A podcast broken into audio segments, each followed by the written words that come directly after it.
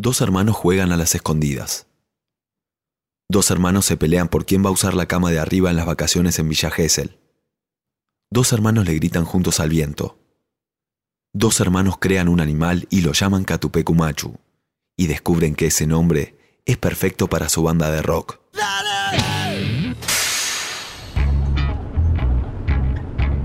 Buenas, ¿cómo va? Soy Nico Epstein y te comparto uno para el Bondi. El libro que te voy a recomendar hoy es A Kilómetros de Hoy, la historia de Catupecumachu, escrita por Nicolás Igarzábal, editado por Gourmet Musical en septiembre de este año. Recién salido del horno, lo tengo entre las manos y es un libro súper recomendable para los fanáticos de Catupecu, porque está escrito por un fanático que conoce bien de cerca todo el progreso de la banda. Además el libro tiene un archivo de fotos espectaculares, afiches de recitales, lista de temas y un montón de detalles que te van a hacer sentir la historia de Catupecu desde adentro. Y lo que quiero es que pises sin el suelo. Fernando Ruiz Díaz dejó su carrera de ingeniería eléctrica para dedicarse a la música. Un día estaba tocando en la playa, se le acercó un desconocido y le dijo que Dios le había dado un don especial, que no lo desperdiciara. Cuando volvía a Buenos Aires manejando su Fiat Duna, escuchando Billy Idol, llegó a su casa en Villaluro, lo encaró a su hermano Gabriel y le dijo que tenían que armar una banda. Gabriel, que ya tocaba el bajo como un animal, le respondió, yo ya estoy, solo faltas vos. Año 95. Catupecu emerge del under con rapidez a puro graffiti y autoconvocatoria. A solo dos años de haber empezado, ya abrían shows para Masacre y Los Brujos. El cassette de su tercer demo del año 96 muestra a tres brujitos alrededor de una hoguera, y uno de ellos saltando en el aire, apodado Mosher, en honor a las zambullidas de los fans desde el escenario. Ese termina quedando como logo.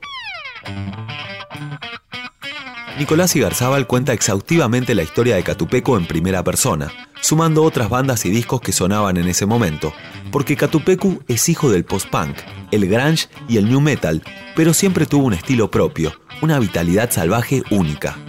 Por eso su segundo disco fue un registro en vivo, a morir, y para muchos, como dice el autor, fue amor a primer acople.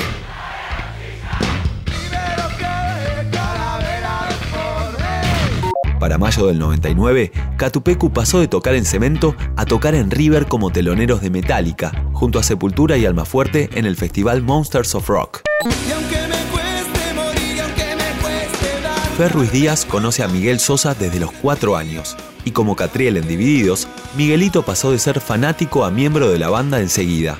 A pesar de tener 10 años menos, su musicalidad y energía en la batería y su flamante sobrenombre unisex, Abril, con solo 14 años, era lo que Catupecu necesitaba para consolidarse como la nueva aplanadora del año 2000.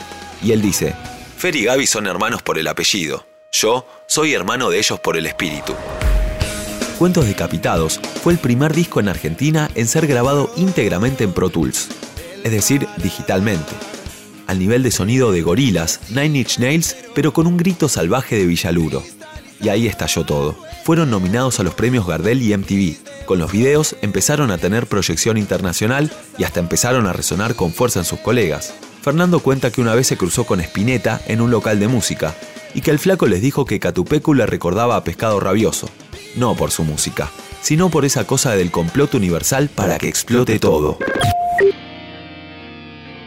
En los siguientes capítulos, Nicolás Igarzábal cuenta cómo el sonido de Catupecu fue mutando hacia algo más electrónico, pero sin perder su autenticidad. Llegarían discos y hits que marcarían un rumbo de crecimiento sostenido de la banda, hasta el momento trágico que lo frenó todo. En la madrugada del 31 de marzo de 2006, Gabriel Ruiz Díaz sufrió un accidente de auto a la salida de una fiesta en el Roxy, que lo dejó en coma con un daño cerebral que no le permitió volver a expresarse con un instrumento musical. La banda tuvo que aprender a convivir con ese dolor. Hubo suplentes invitados de los mejores, desde Diego Arnedo hasta Zeta. Y con los años, Catupecu, como el animal rockero que siempre fue, mutó de formación, de sonido y convivió con proyectos paralelos. Ay, te superaste y lo viví, Pero en 2022 tuvo un nuevo renacer, porque Abril volvió a la banda como el hijo pródigo que siempre fue.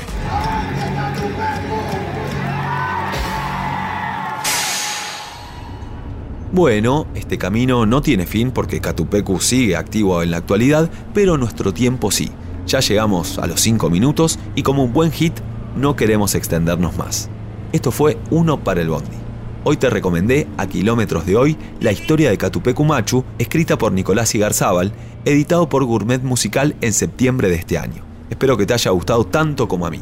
Yo soy Nico Epstein, en las redes me encontrás como arroba Nicolás Epstein Locutor. ¿Nos escuchamos la próxima semana? Dale, che. Te dejo un abrazo animal. Hasta la próxima.